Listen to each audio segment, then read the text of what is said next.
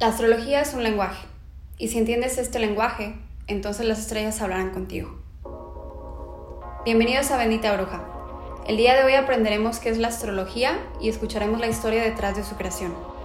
Cabe mencionar que estaremos hablando de la astrología tradicional, mejor conocida como helenística, ya que esta es la más antigua y por ende de la cual se originó este tipo de práctica de adivinación. Gracias por estar aquí.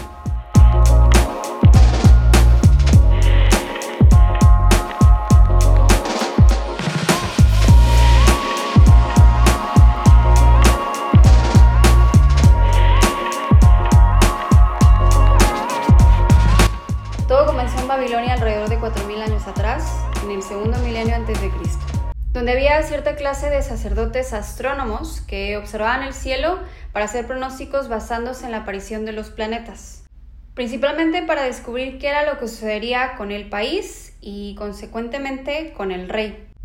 Eso es lo que ahora se conoce como astrología mundana, que precisamente se encarga de predecir ciertos eventos alrededor del mundo y que de hecho toma su nombre de la palabra romana mundus, que significa el mundo. Al mismo tiempo, había culturas en Egipto que de igual manera observaban el cielo, reconociendo a los planetas y a las estrellas como deidades, pero sin usar su conocimiento del cielo para pronosticar eventos futuros. Ellos no se dedicaban a predecir. Ambas tradiciones no emergieron juntas, sino hasta el segundo siglo antes de Cristo. Esto como resultado de la conquista de Alejandro Magno. Cuando la capital de Macedonia, lo que ahora es el norte de Grecia, fue designada en Alexandria, Egipto.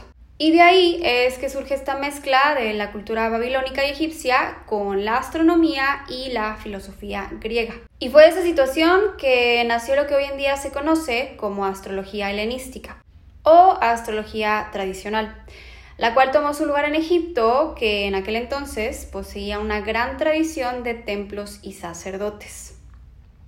Ahora, una pregunta muy común dentro de este concepto es saber si la astrología helenística se enfoca en la parte espiritual. Y es cierto que aunque los textos de ese entonces son muy prácticos, no significa que las personas que crearon estos textos no fueran espirituales ellas mismas o que la astrología no formaba parte de un sistema de creencia espiritual.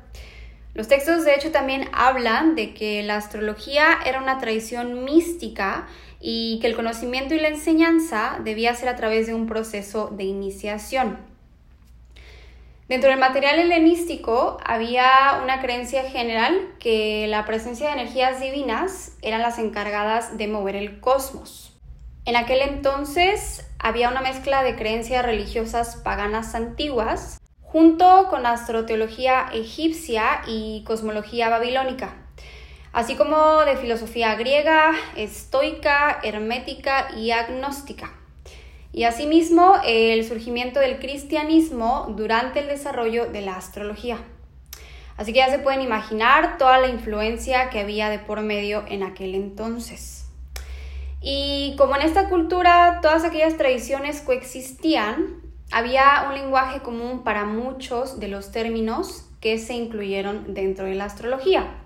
Y así es como al ir formulando la astrología tradicional, dichos términos fueron utilizados y comprendidos por diversos individuos dentro de una variación de sistemas religiosos y filosóficos.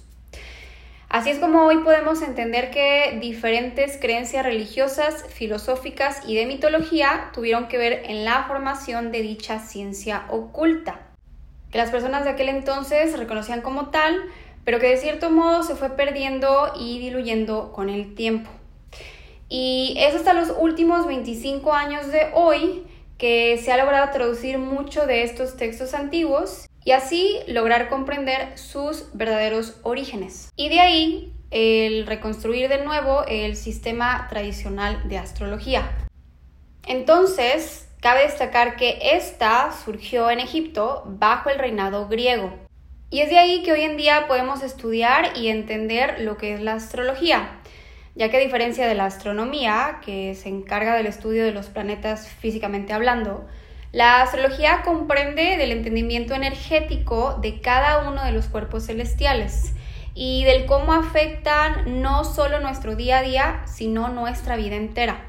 Y es por eso que creo que entender los planetas es entenderse a uno mismo, ya que ellos son los que llevan el control de cada uno de los ciclos que se presentan en nuestra vida. Y bueno, ya para cerrar este podcast de hoy, les voy a leer una frase que se encuentra grabada en un templo griego, que es conocido como el templo de Apolo en Delphi. Y dice así, Conócete a ti mismo, y entonces conocerás los misterios de los dioses y del universo. O sea que hay que explorarnos y entendernos a nosotros mismos para poder comprender las fuerzas universales. Porque como es arriba, es abajo. Como es adentro, es afuera. Y como es el alma, es el universo. Pues bueno, muchas gracias por escuchar. Esto es todo por hoy. Me despido y nos estaremos conectando en el próximo capítulo.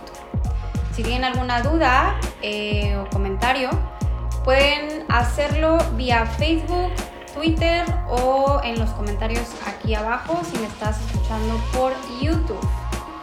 En Facebook estoy como Bendita Bruja Astrología y en Twitter estoy como arroba bendita bruja. De nuevo, gracias. Hasta la próxima y sigan brillando como las estrellas que son.